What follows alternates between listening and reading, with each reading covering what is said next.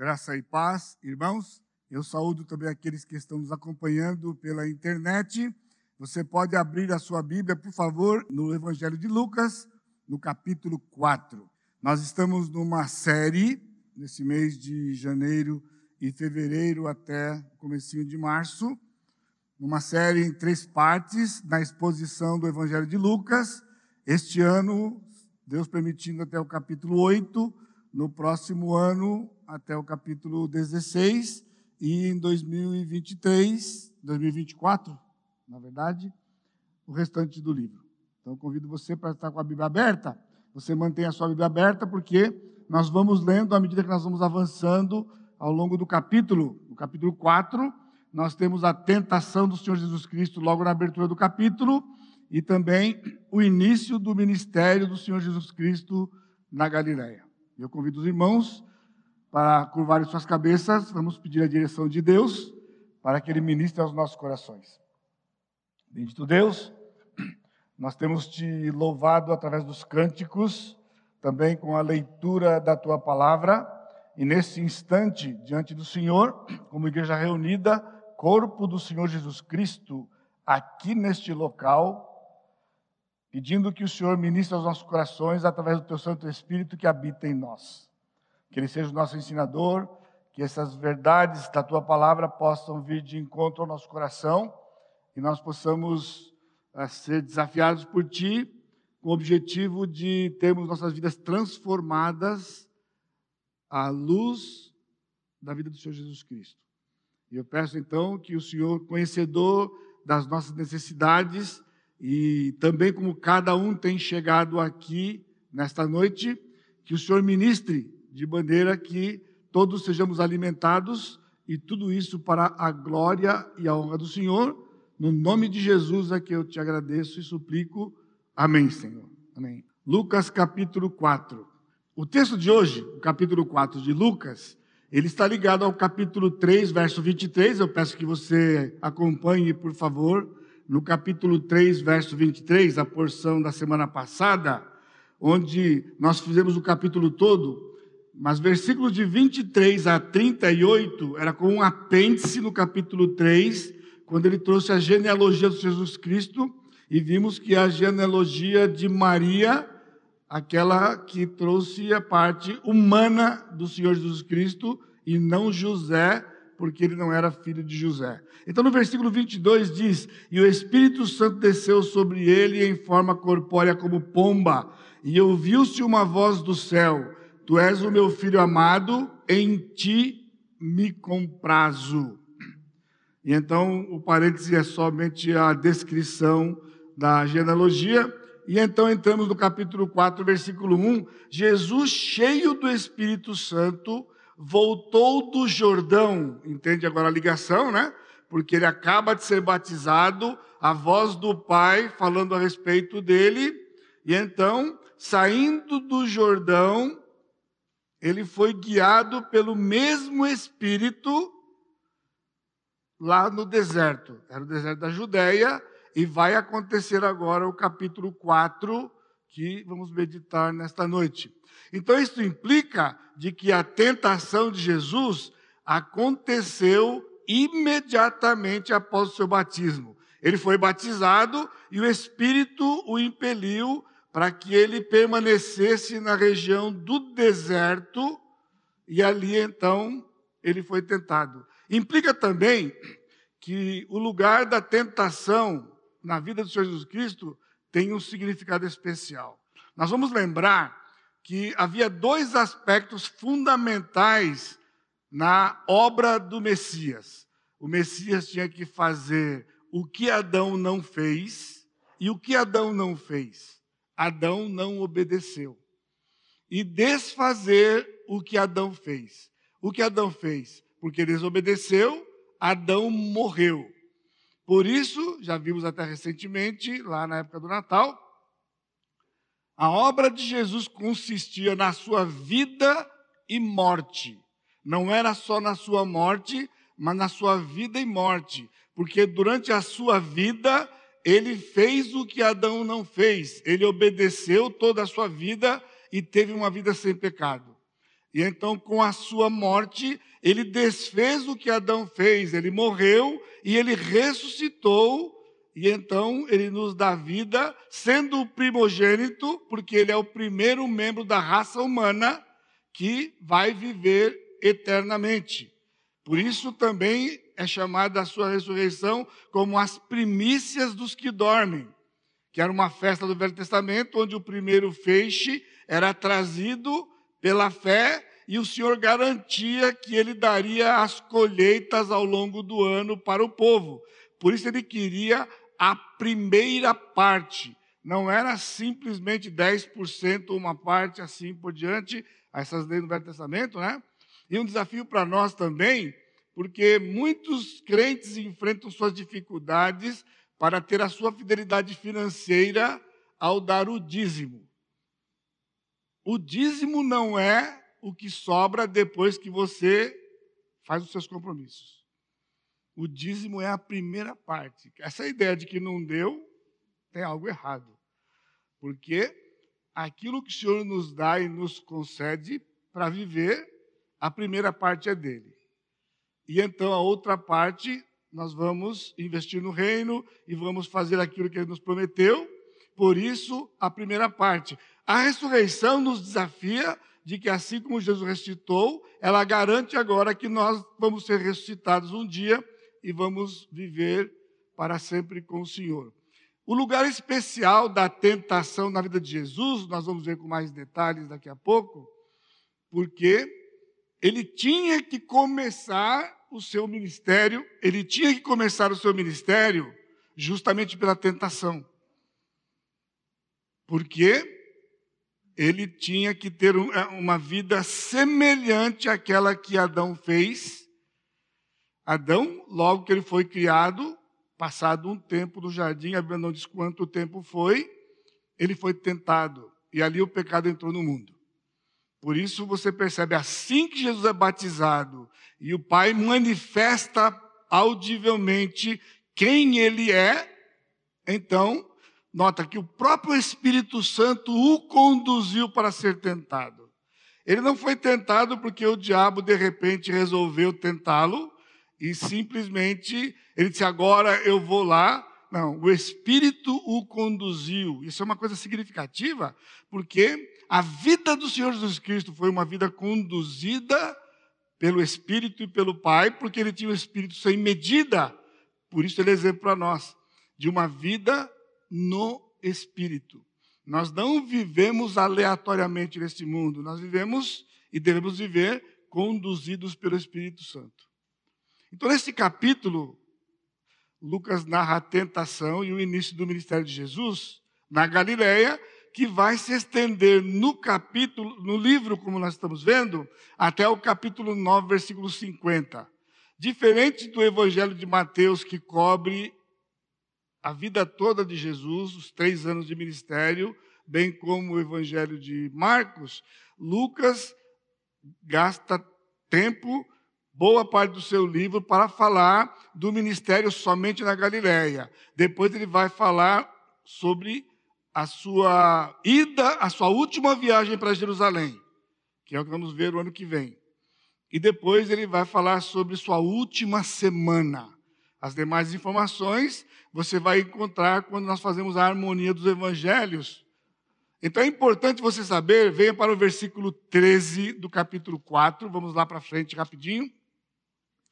Passadas que foram as tentações de toda sorte, apartou-se dele o diabo até momento oportuno.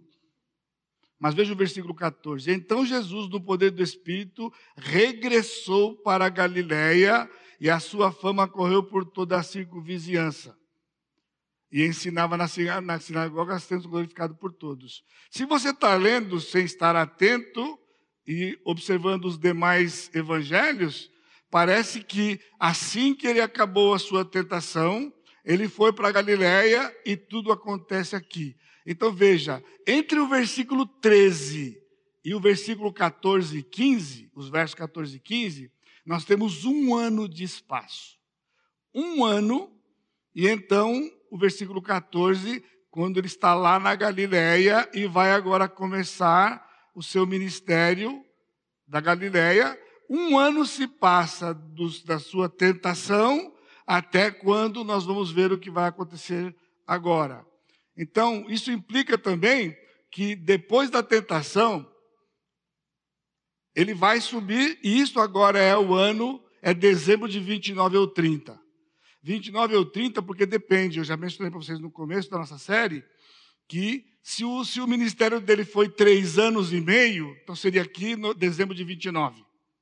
Se o ministério foi dois anos e meio, então nós temos dezembro de 30.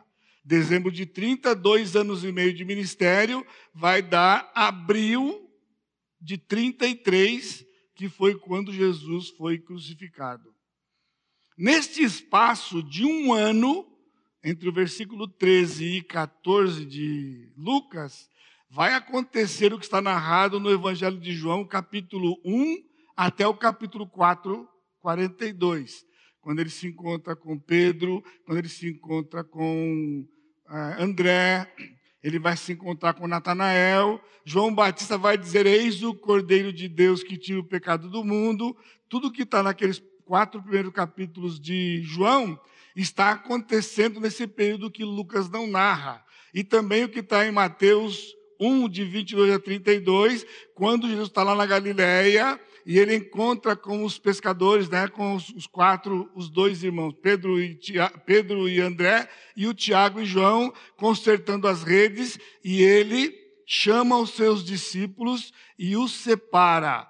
O mesmo acontece em Marcos, capítulo 1, de 14 a 20. Nós não vamos ler esses textos longos, você pode ler depois, se você gosta dessa harmonia. Lucas, como ele disse, ele fez uma investigação. Lucas queria dar informações específicas para Teófilo com respeito à vida e obra de Jesus. Por isso que ele tem esse detalhe de ele pula esse tempo aqui, como nós temos a escritura toda, você vai para os textos, e, ah, isso aqui não está lá. Né? Então, onde está? Naquele texto entre 14 e 22. No entanto, ao lermos com cuidado o capítulo 4, nós vamos notar alguns detalhes significativos que se repetem. O primeiro, a ação do Espírito Santo e a ênfase da Escritura. Vamos ler esses textos rapidamente, capítulo 4, verso 1. Jesus, cheio do Espírito Santo, voltou do Jordão e foi guiado pelo mesmo Espírito ao deserto, versículo 4. Mas Jesus lhe respondeu: Está escrito. Então, você percebeu no versículo 1, nós vemos a ênfase do Espírito Santo enchendo Jesus, é, Jesus cheio do Espírito e sendo guiado.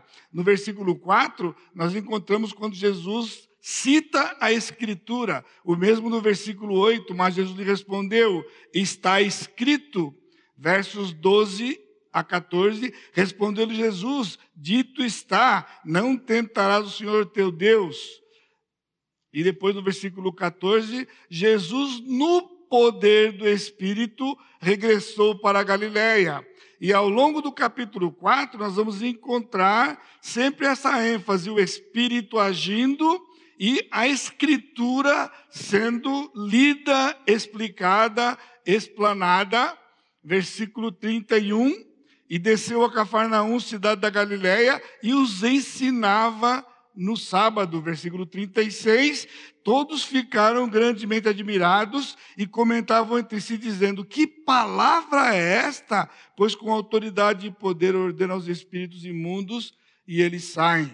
Versículos 43 e 44, ele, porém, lhes disse: É necessário que eu ensine o evangelho do reino de Deus também a outras cidades, pois para isso é que fui enviado, e pregava nas sinagogas. Então, uma, um destaque no capítulo 4 é que nós temos uma ação do Espírito Santo na vida de Jesus, constante no seu ministério, e uma ênfase na palavra.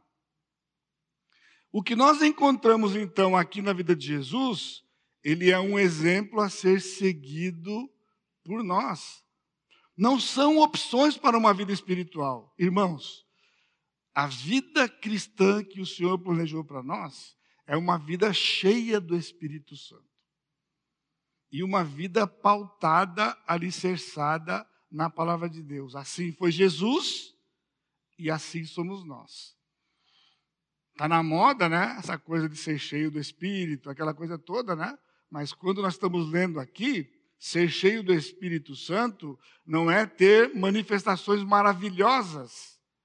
Ser cheio do Espírito Santo é quando nós somos confrontados pela palavra com o nosso pecado, confessamos nosso pecado, e então o Espírito está nos dirigindo, e Ele está controlando a nossa vida, de maneira que nós conseguimos ouvir a Sua voz espiritualmente na palavra, e nós caminhamos na palavra.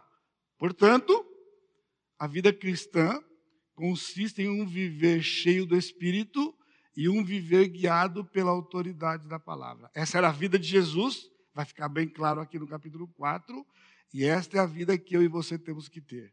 O desafio de hoje à noite para você é que ao ouvir isto, e tendo essa, essa frase como ponto-chave, você comece a esquadrinhar o seu coração. Você ouviu agora há pouco? Isso não é uma opção, né? Você não é um passo além, um step a mais. Isto é o que o Senhor planejou, vivido por Jesus, e o modelo para nós vivermos.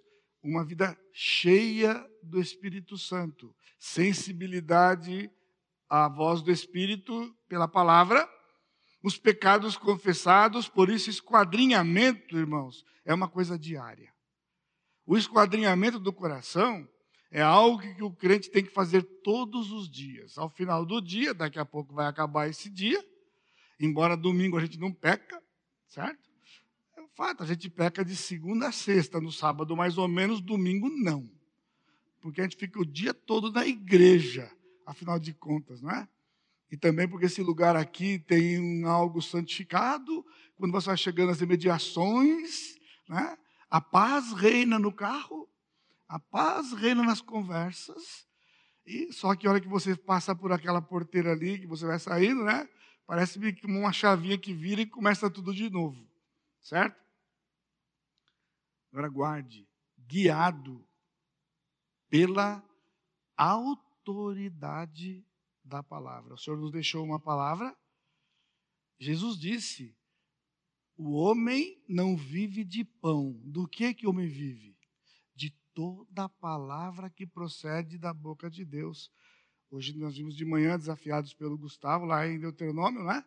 O Senhor nos deu a sua palavra, toda a sua palavra, por isso que devemos ler a palavra, estudar a palavra, memorizar a palavra, meditar na palavra, o nosso coração deve estar cheio da palavra. E uma bom, um bom termômetro para você eu vou dar três dicas para você rapidinho aqui. Quando você tropeça, quando alguém fecha você no trânsito, ou quando você dá uma martelada no seu dedo.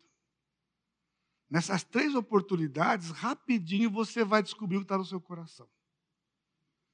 Um camarada fecha você, ele dá aquela fechada e você fala: porque Deus amou o mundo de tal maneira que deu seu Filho unigênito para que todo aquele que nele crer não pereça, mas tenha vida eterna. Não é assim? Se você cita um verso, é porque seu coração está cheio da palavra. Agora, se sair outras coisas, Jesus também disse, narrado por Marcos no capítulo 6, versículo 45, a boca fala do que está cheio o coração. Então vamos pensar nisso. É tempo de meditação, é tempo de confrontação, é tempo de arrependimento. O que é que está no nosso coração? Faz diferença. No texto, então, deste capítulo, nós vamos encontrar três áreas da vida cristã em que nós temos que viver cheio do Espírito e guiados pela autoridade da palavra. O primeiro, na luta espiritual. Vamos ler a tentação do Senhor Jesus Cristo, capítulo 1, verso de 1, capítulo 4, verso de 1 a 13. Verso 2: Durante 40 dias, sendo tentado pelo diabo, nada comeu naqueles dias, ao fim dos quais teve fome. Disse-lhe então o diabo: Se és filho de Deus, manda que estas pedras se transformem em pão. Mas Jesus lhe respondeu: Está escrito: Não só de pão viverá o homem, e elevando-o, mostrou-lhe Num momento, todos os reinos do mundo, disse o diabo: Dar-te-ei toda esta autoridade e a glória destes reinos, porque elas me foram entregue, porque ela me foi entregue, e a dou a quem eu quiser. Portanto, se prostrado me adorares, toda será tua. Mas Jesus lhe respondeu: Está escrito. Ao Senhor teu Deus adorarás e só a ele darás culto. Então o levou a Jerusalém e o colocou sobre o pináculo do templo e disse: se és filho de Deus, atira-te daqui abaixo, porque está escrito: aos teus anjos ordenará a teu respeito que te guardem, e eles te susterão nas suas mãos, para não tropeçares em alguma pedra. Respondeu-lhe Jesus: Dito está, não tentarás o Senhor teu Deus. Passadas que foram as tentações de toda sorte, apartou-se dele o diabo até momento oportuno. Jesus teve uma tentação específica aqui, e nós temos tentações todo o tempo. Nós temos uma luta espiritual. Da hora que você acorda, da hora que você vai dormir, você vive uma luta espiritual. E como é que nós devemos fazer? Como aprendemos com o Senhor Jesus Cristo aqui, na tentação de Jesus. Logo no versículo 1, diz que ele estava cheio do Espírito e foi guiado pelo Espírito pelo mesmo Espírito. A tentação de Jesus era também, neste caso, uma provação. Era um teste. Não era uma tentação que vinha de dentro para fora, porque Jesus não tinha pecado. Era o tentador que veio prová-lo, tentando-o, e é assim que ele faz conosco. Todo o tempo nós somos tentados pelo inimigo. Agora guarde, irmãos, o papel do diabo é tentar, mas ele não é culpado de nada. Ele não é responsável por nada. Ele é o tentador. Prova é que no texto sagrado diz: não deis lugar ao diabo. Ele não nos faz pecar. Ele não nos leva ao pecado. Ele simplesmente, como tentador, e eu queria que você meditasse nisso, porque isso vai lhe ajudar ao que já passou e lhe equipar pelo que tem pela frente na sua vida cristã ainda. Por que a tentação? Porque Jesus é o último Adão. O primeiro Adão foi tentado e o primeiro Adão falhou. O último Adão tinha que ser tentado porque o último Adão não falharia. Então, ao olharmos para Adão, a gente até tem uma raivazinha dele, né? Tá vendo? Você pisou lá e agora eu pago aqui depois de tanto tempo, né? Não, se estivéssemos lá, faríamos a mesma coisa. Porque Adão é o cabeça federal da raça humana. Por isso Jesus disse que o pecado entrou no mundo através de Adão. Um pecou, todos pecaram, porque recebemos dele uma natureza pecaminosa. Mas Jesus agora, ele vem é tentado numa profundidade muito maior do que foi Adão, sem pecado, e por isso ele pode nos sustentar quando somos tentados todo o tempo durante a nossa vida. Agora, por que Adão pecou? Porque Adão não acreditou na palavra de Deus. O texto hoje para nós é escrito, para Jesus havia o texto escrito do Velho Testamento, ele mesmo era o originador, o criador da palavra e da lei por ser Deus. Lá no jardim, a palavra de Deus veio verbalmente para Adão, mas era a palavra de Deus. O que Adão tinha na sua mão? A palavra de Deus. E qual era a palavra de Deus? Da árvore do conhecimento do bem e do mal, dela não comerás, porque no dia que dela comeres, literalmente, morrendo morrerás. Está traduzido, certamente morrerás. Ele foi enfático quando ele dobrou o verbo. Era um recurso da língua do Velho Testamento. Morrendo morrerás. E o diabo veio e disse: Foi assim que ele disse? Você não vai morrer. Então agora havia a palavra do diabo. Isso é importante para você entender o que acontece com você todo o tempo. Nós temos a palavra de Deus e temos a palavra do diabo. E temos nosso próprio coração que agora vai ficar entre essas duas palavras. E a qual demos ouvido vai determinar o estilo de vida que nós vamos ter. Adão não creu na palavra, ele creu na palavra do diabo.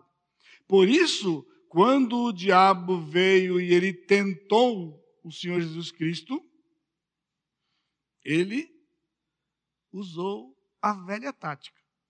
Isso daqui nos favorece, irmãos, mas nós somos duros de coração. Porque o diabo não é um camarada cheio de estratégia. Na verdade, ele é limitado, porque ele é o mesmismo de sempre. Mas nós não damos crédito a essas coisas. O que ele fez no jardim, ele fez com Jó. Vá rapidamente comigo em Jó, capítulo 1, no verso 9. Versículo 8, Deus disse para Satanás, perguntou ainda o Senhor a Satanás, observaste a minha servo Jó?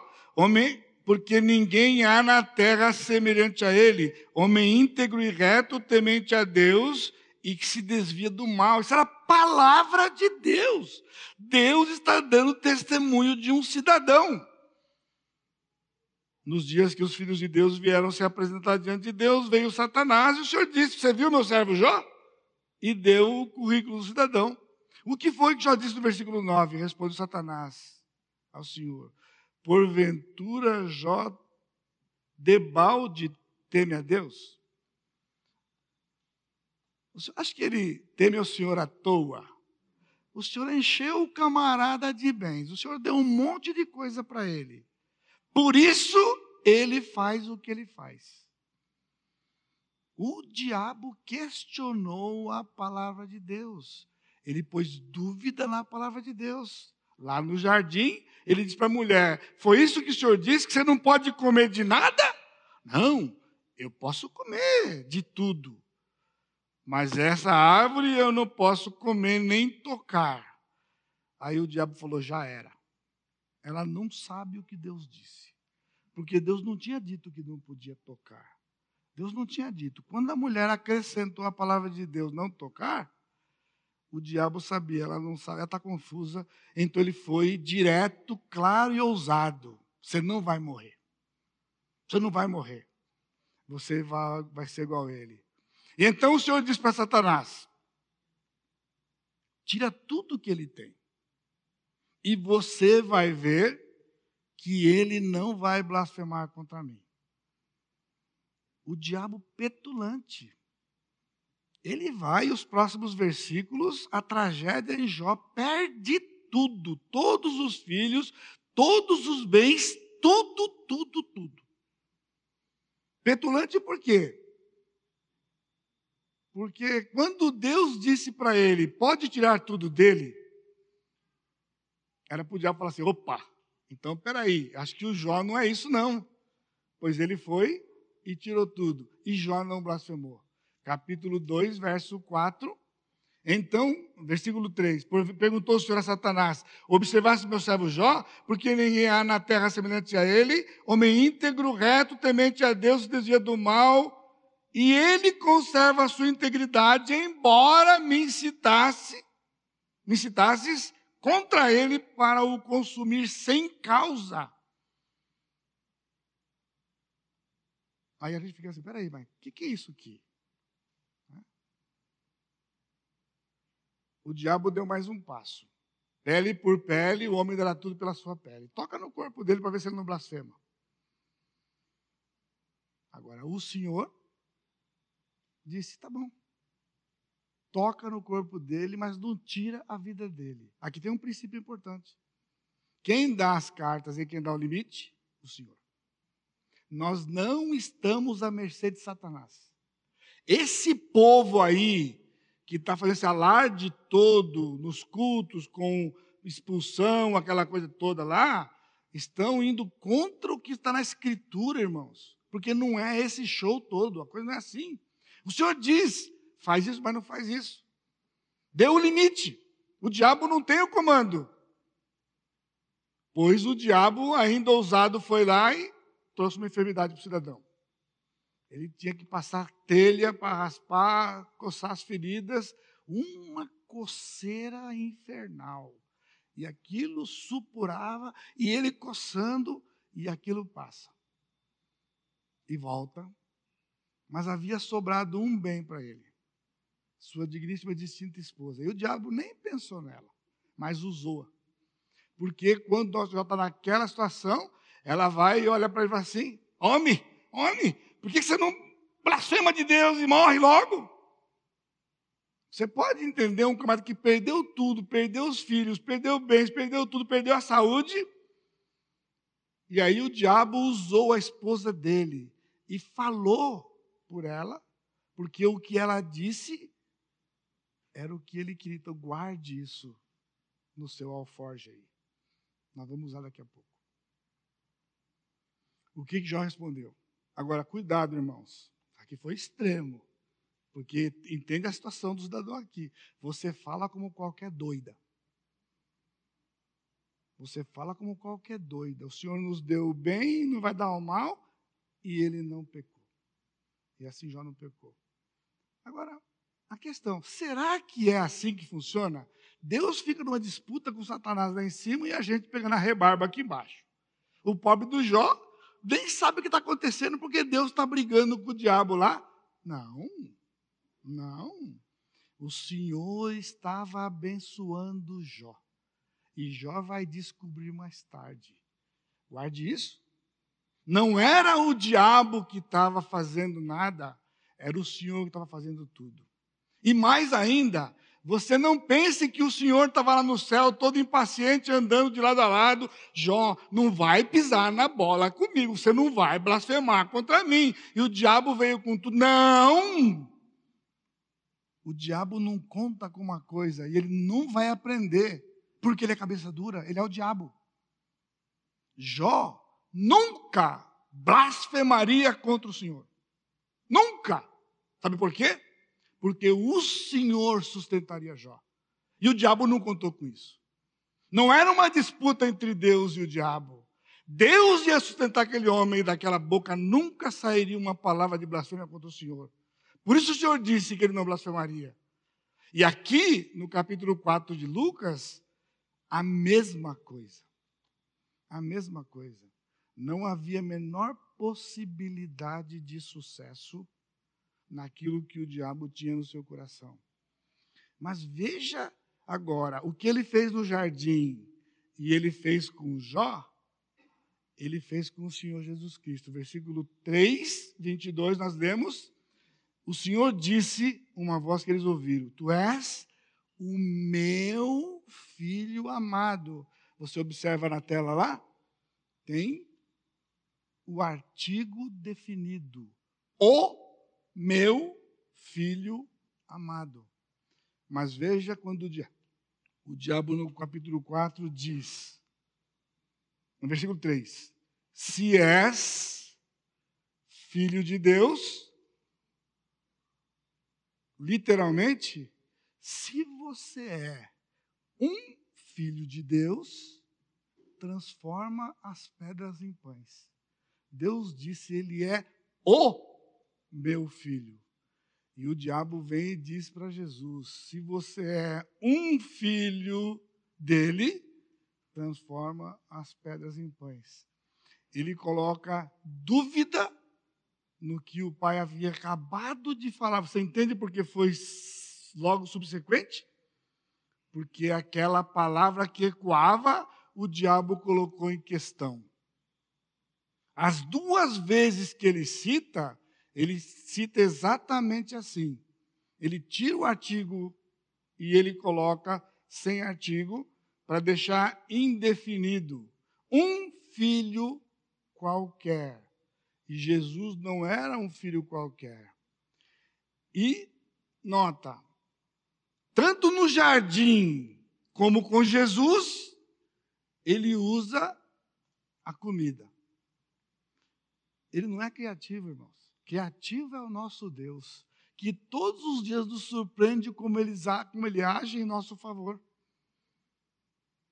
ele é infinito na sua forma de agir.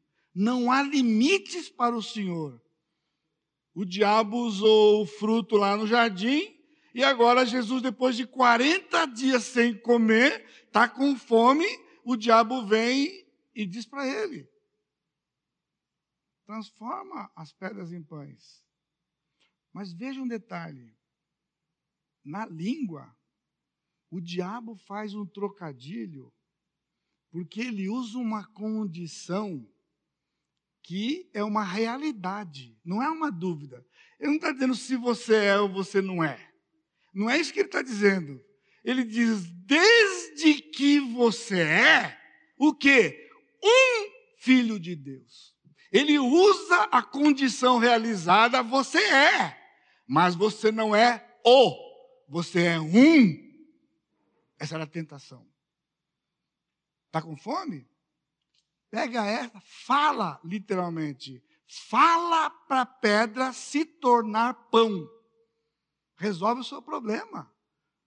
Você tem esse poder de fazer essa pedra virar pão porque está com fome. Por que você está com fome? E assim ele estava tentando o Senhor Jesus. O diabo adulterou a palavra de Deus. E aqui Lá no jardim e aqui, ele também faz a mesma coisa usando as concupiscências. A concupiscência dos olhos, a concupiscência da carne e a soberba da vida. Lá no jardim, a concupiscência da carne, o fruto, a soberba da vida, ele era desejável para comer e dar entendimento, porque ele falou: você vai ser igual a Deus a soberba da vida, ser igual a Deus, que foi o mesmo que o diabo teve. Ele só não contou esse detalhe para ela. Se você comer, vai ser igual a ele. A propósito, eu entrei nessa e tornei diabo. Ela ia comer? Não ia. Então ele disse: Você vai ser igual a ele. E ela falou: opa, ser igual a ele? Ser igual a ele? E aqui ele está fazendo a mesma coisa, porque depois de falar da comida, ele vai tentar, no seu segundo momento, ele diz, e levando, versículo 5, levando, mostrou-lhe no momento todos os reinos do mundo. Aqui nós temos muita discussão, eu não vou entrar em discussão com os irmãos aqui, mas entenda. O que está escrito aqui é um absurdo em termos reais. Não existe um monte no mundo que se consiga ver todos os reinos da terra. Nem o monte mais alto do mundo, se subir, você consegue enxergar todos os reinos da terra, como está aqui. Então, aqui, o que o diabo está fazendo? Ele começa a trabalhar na mente do Senhor Jesus Cristo. Ele não levou Jesus fisicamente a um alto monte, porque esse monte não existe. Mas ele começa a trabalhar na mente de Jesus, depois de falar dos pães que estavam ali, ele diz, ele diz para ele: todos esses reinos deste mundo eu dou para você se você prostrado me adorar. O que são todos os reinos deste mundo? O que Jesus veio buscar na cruz. Porque o que foi dito para Abraão lá em Gênesis? Em ti serão benditas todas as famílias da terra. O mundo inteiro vai ser beneficiado por um descendente de Abraão. Custaria Jesus a cruz. Mas agora o diabo disse: por quê? Essa coisa aí, sofrer, morrer. Se você se prostrar e me adorar, eu dou para você porque ele me pertence. Olha a arrogância do diabo. E ele aqui, irmãos, ele faz uma menção lá no jardim, lá no Éden. Porque quando foi que foi entregue para ele? Lá no jardim. Que é outra mentira do diabo. De fato, ele é o príncipe deste mundo.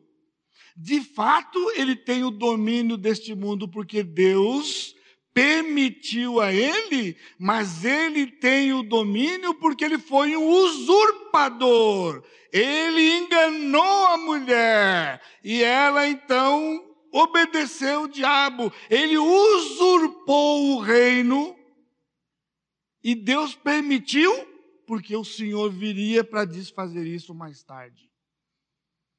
E então agora ele diz para Jesus: se você simplesmente se curvar. E ele continua fazendo até hoje. Ele oferece para você e para mim algo fácil que vai ser difícil. Aquilo que você tem que ter de uma maneira bíblica correta, ele simplesmente escuta, Deus é muito caprichoso, muito detalhe. Isso aqui é simples, é só fazer assim, está tudo certo. E é onde nós cedemos à tentação. Mas o que foi que o Senhor Jesus disse? Está escrito: ao Senhor teu Deus adorarás e só a Ele darás culto. De novo, o Senhor Jesus Cristo usou a palavra. Portanto, só tem um jeito de a gente resistir à tentação do inimigo: é permanecer na palavra. Permaneça na palavra. Estude a palavra. O Salmo 119, versículo 11: De que maneira o jovem poderá guardar por o seu caminho? Observando segundo a tua palavra. Versículo 9, perdão. Versículo 11: Escondi a tua palavra no meu coração para não pecar contra ti. Você precisa decorar a palavra, ter no coração. Não existe lugar mais rápido, irmãos, do que a mente. Por mais hábil que você seja no celular, não é tão rápido. E algumas vezes o diabo vai lhe pegar longe do seu celular. E você está frito. Desculpa a expressão, você está frito. Por isso, memorize a palavra. Quando o diabo tentou, Jesus não disse, ô seu diabo, espera um pouquinho aqui, em algum lugar aqui tem a resposta para você. E saiu lá com um piruzinho cheio de rolo e saiu desesperado catando rolo. Não! Estava no coração de Jesus. A palavra estava no coração. Você só resistirá se a palavra estiver no coração. E na terceira vez ele mandou pular do pináculo. Da mesma forma, irmãos, ele não levou Jesus até o pináculo. Quem iria obrigar Jesus a um pináculo? Você acha que o diabo podia pegar na mão de Jesus e falar, vamos lá no pináculo para eu bater um papo com você? Não. O templo, inclusive, para Jesus era o quê? A casa do pai dele. Com 12 anos ele estava na casa do pai dele e os pais humanos dele nem se ligaram.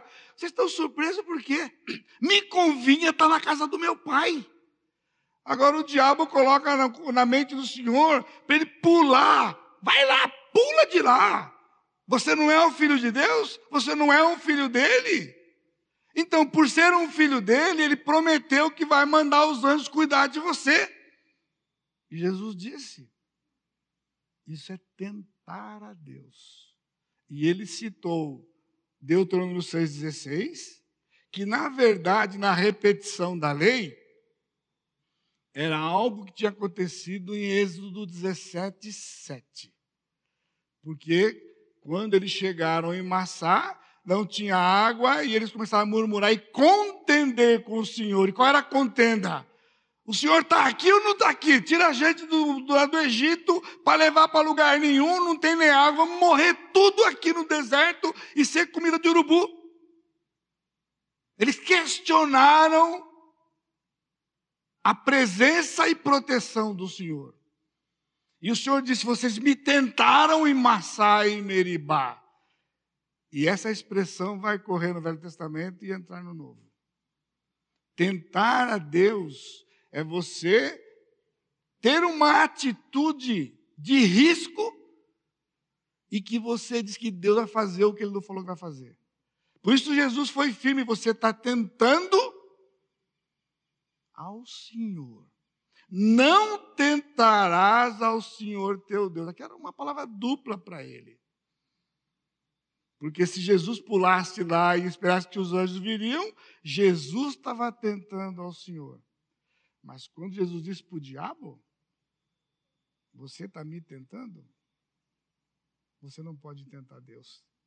Mas o diabo não cria nestas coisas. Por isso que ele é o diabo. É como se ele estivesse dizendo: Você é o amado de Deus? Lembra? 3,22 de novo. Então ele vai te sustentar. Ou seja, prova que ele é, ou que você é para ele o que ele disse.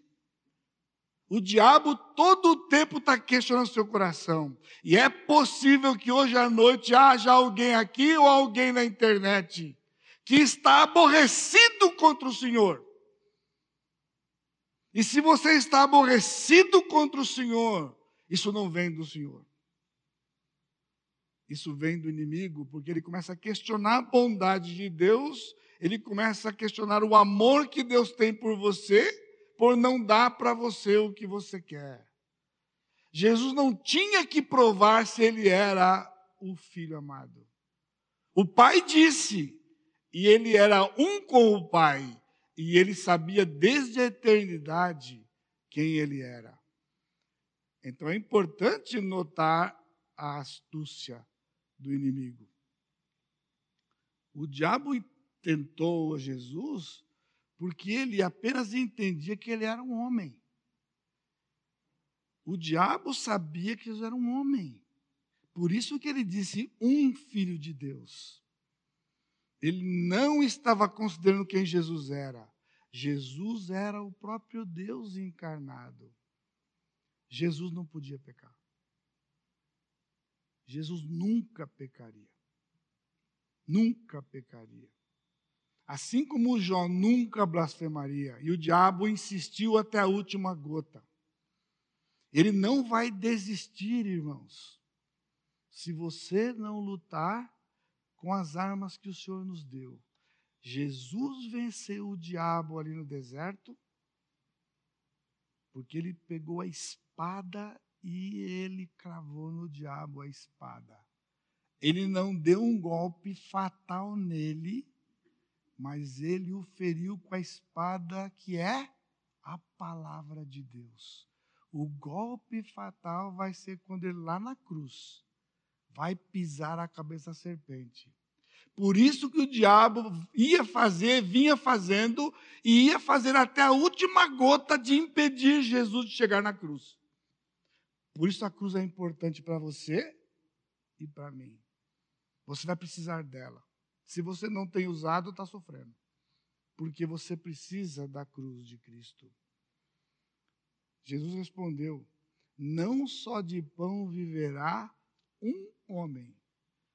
O Senhor fez a mesma coisa agora que o diabo, mas ele não mudou a palavra de Deus. Ele disse: Nem só de pão viverá um homem.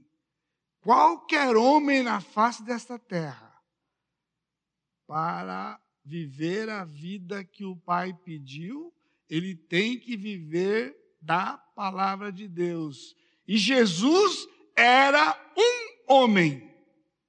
Ele era um ser humano. Ele era perfeitamente homem, mas era perfeitamente Deus. Era Deus homem. Por isso, os teólogos estão errados quando eles ficam discutindo, dizendo que quem foi tentado foi o homem, mas Deus não. Não podemos separar as naturezas. Quem foi tentado foi o Deus homem. Quem nasceu foi o Deus homem. E quem morreu foi o Deus homem. Isso não se separa, essas naturezas não se separam. Jesus é Deus e agora tornou-se homem e, portanto, Deus homem. Nas três investidas ele cita a palavra e ele cita o livro de Deuteronômio 8, 3, 6, 16, 13 e 6, 16. Eu leio rapidamente com você em Hebreus 2, para você entender, ou pelo menos se lembrar da preciosidade de Jesus. Versículo 12, 18 diz: Pois naquilo que ele mesmo sofreu, tendo sido tentado, é poderoso para socorrer os que são tentados. O Senhor é poderoso para nos socorrer. 4,15, porque não temos um sumo sacerdote que não possa compadecer das nossas fraquezas. Antes foi ele tentado em todas as coisas, a nossa semelhança, mas sem pecado. Esse é o nosso Salvador. Esse é aquele que naquele dia venceu o inimigo e ele pode então ser quem ele é para nós, como está aqui. E nós temos que recorrer a ele, você precisa recorrer a ele. Segundo aspecto, no ensino e aprendizado. Versículos 14 e 15. Jesus, no poder do Espírito, regressou para Galiléia a sua fama correu por toda a segurança, ensinava na sinagoga. No poder do Espírito, então, ele regressou para Galiléia, arrebanhou seus discípulos, passou aquele ano, e então, Lucas começa a narrar agora como era a vida de Jesus no seu ministério.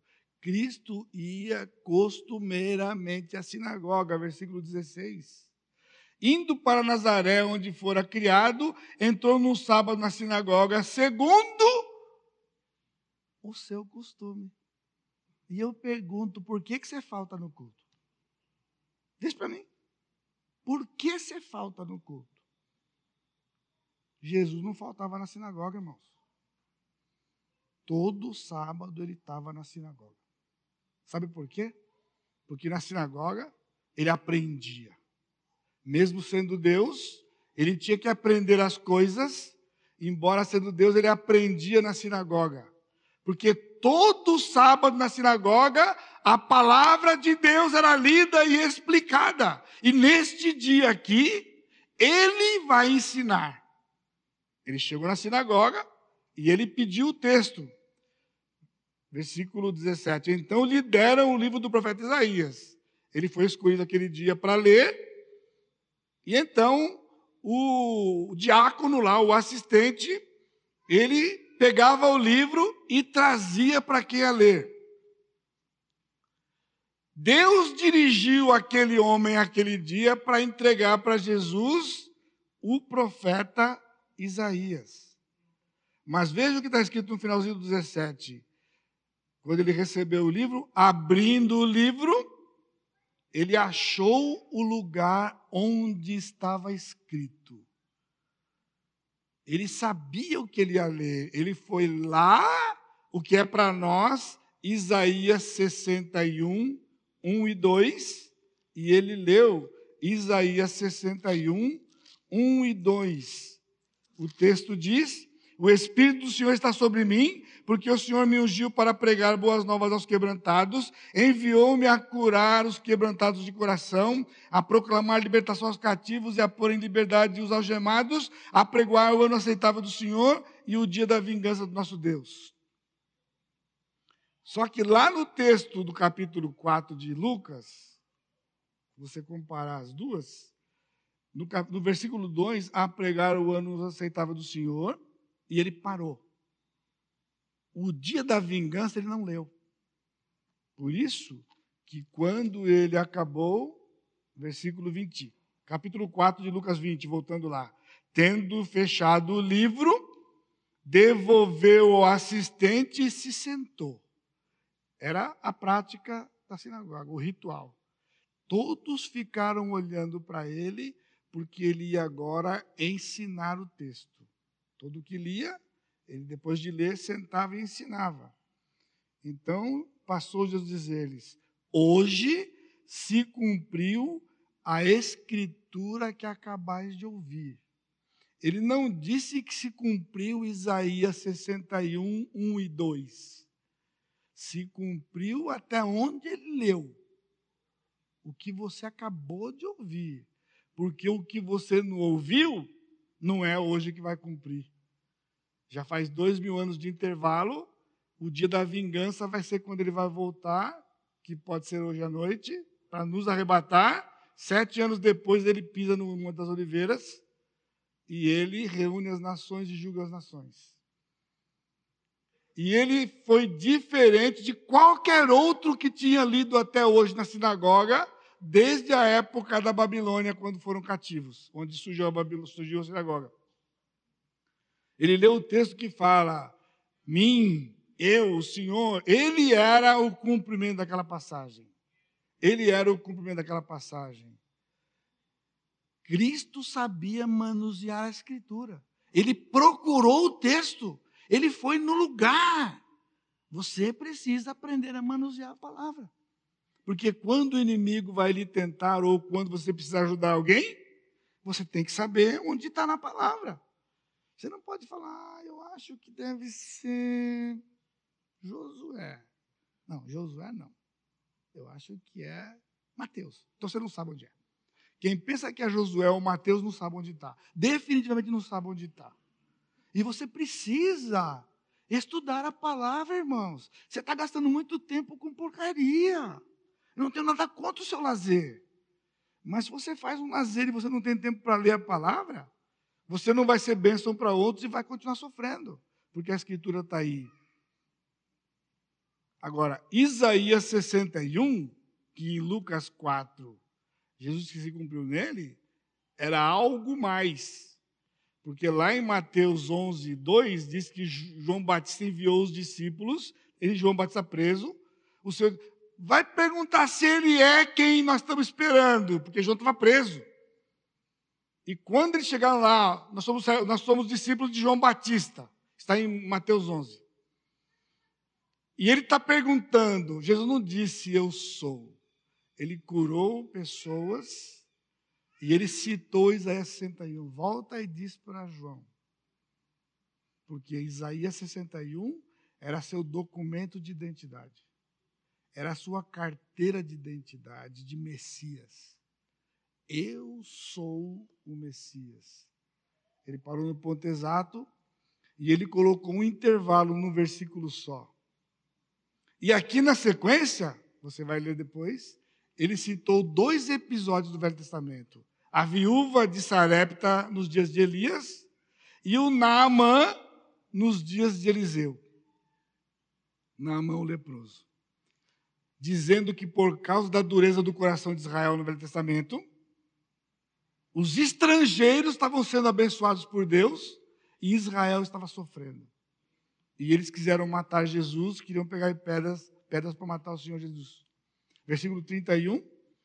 Em Cafarnaum, ele ensinava no sábado. O verbo aqui, na língua do Novo Testamento, é um verbo contínuo no passado. Lucas está narrando a vida dele. Ele ensinava. Ele ensinava constantemente. A palavra de Deus tinha um valor para Jesus, meus amados irmãos. Você precisa sair daqui hoje à noite impactado. Este livro é muito mais para você do que você tem se apropriado. Você ama a palavra, mas você não tem mostrado na prática que você ama a palavra, porque você não tem gasto tempo com a palavra. Você não tem aprendido da palavra. Jesus estava em constante contato com a palavra, afinal, ele mesmo era a palavra. Ele era a palavra. E vamos fazer isso. E, no cumprir da nossa missão, versículos 33 a 44, nós temos uma missão. E aqui é o momento para você entender esses relatos, porque aqui agora ele vai falar sobre cura. Jesus curou pessoas e expulsou demônios. Aqui no versículo 31 em diante, ele estava na sinagoga e tinha um homem possesso na sinagoga. E ele expulsou o demônio dessa pessoa. No versículo 38, quando ele saiu da sinagoga, ele foi na casa de Simão e a sua sogra estava com febre. Lucas, sendo médico, disse que ela estava com uma febre muito alta. Mateus fala que ela estava com febre. Mas Lucas que era febre muito alta. Tem diferença entre uma febre e uma febre alta. Ela tinha alguma coisa séria porque era uma febre alta. Mas o Senhor curou esta mulher. Depois vai acontecer, lá no versículo 40 e 41, muitas curas. E ele vai terminar o relato Mas, irmãos, a nossa missão é a mesma de Jesus. A missão de Jesus não era curar pessoas. A missão de Jesus não era expulsar demônios. A missão de Jesus era proclamar o Evangelho e ele era o Evangelho. E ele curava, e ele expulsava, mas a missão dele não era essa. Esse povo está equivocado. A missão da igreja não é expulsar demônios. A missão da igreja não é curar pessoas. A missão da igreja é fazer discípulos. Veja o versículo 42. Sendo dia, saiu e foi para um lugar deserto. Jesus se retirava para orar. Mas nesse dia, ele não saiu para orar. As multidões o procuravam e foram até junto dele e estavam para que ele não fosse embora. Ele, porém, lhes disse: É necessário que eu anuncie o evangelho do reino de Deus também às outras cidades, pois para isso é que eu fui enviado. Jesus foi enviado para pregar o evangelho do reino, arrependei-vos porque é chegado o reino de Deus. E ele pregava nas sinagogas. A nossa missão é esta. Irmãos, nós não vamos cumprir a nossa missão sem estarmos cheios do Espírito e sem ser através da Escritura, sermos guiados e submissos à autoridade da Escritura. Tirar a pessoa do reino das trevas e colocá-la na maravilhosa luz é o poder do Evangelho. Mas veja, as curas evidenciavam que Cristo tinha o poder sobre o reino físico e as expulsões que ele tinha poder sobre o reino espiritual. O reino espiritual não pode nos impedir de pregar o evangelho. As portas do inferno não prevalecem contra a igreja do Senhor Jesus Cristo. É prerrogativa nossa. Esse corpo reunido pregando o evangelho, as portas do inferno não têm poder. Não é aquela igreja lá, não, irmãos, é essa aqui. É essa aqui. Enquanto e se estivermos na palavra. Porque aí o Senhor evidencia o seu poder. Quando Cristo saiu, pessoas que lhe pertenciam estavam enfermas e morreriam sem reconhecê-lo Salvador. Então ele curava. Cristo nunca curou uma pessoa sem salvar. Esse povo está equivocado. Porque o fulano é doente, não tem nada a ver com Deus e o pessoal quer que o Senhor cure essas pessoas. Não é escravo de alguém para ficar curando a vontade das pessoas.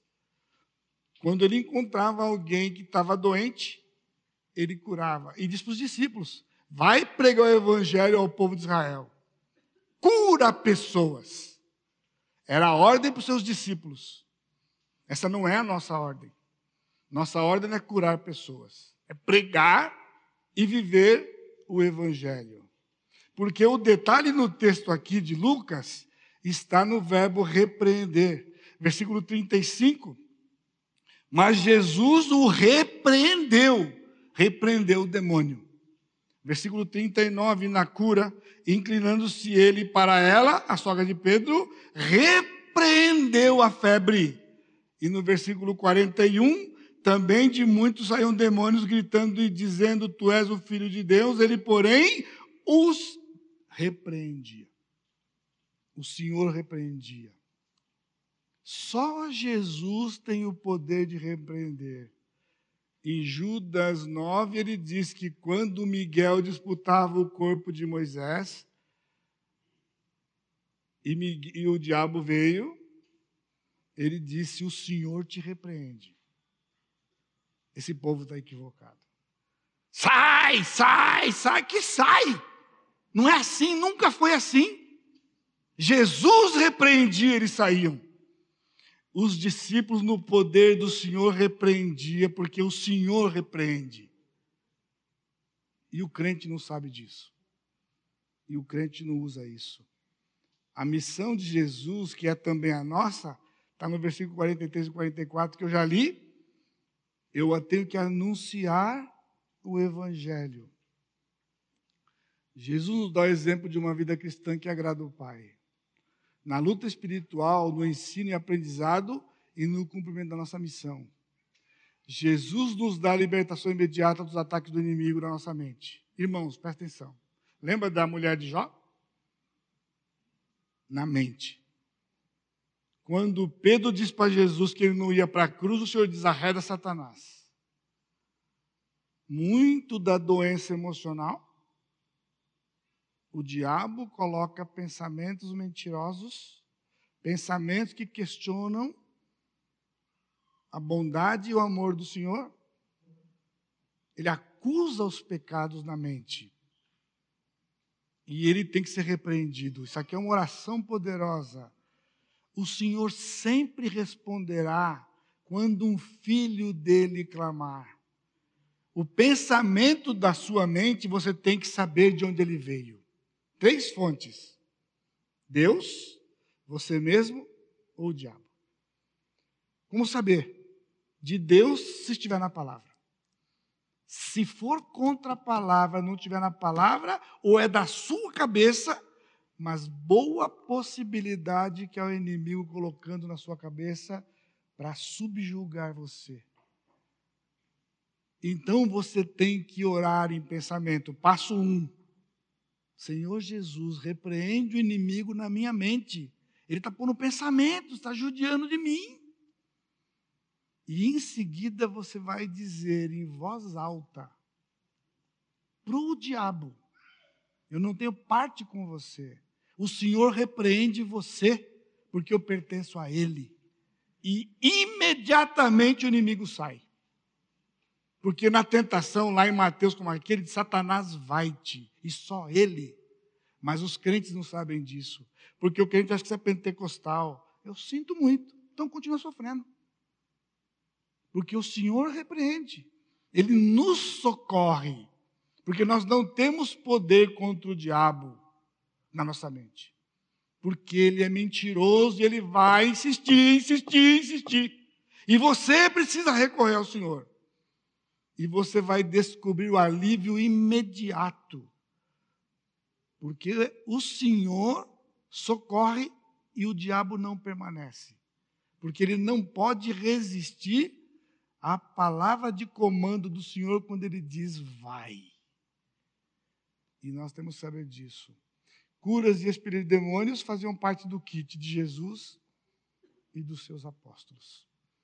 Cura sua cabeça. Amado Deus, te agradecemos, Pai, porque o Senhor nos dá instruções na tua palavra, o Senhor nos traz esperança para vivermos num mundo caído, com um inimigo que é o príncipe deste mundo, mas nós não somos mais deste mundo.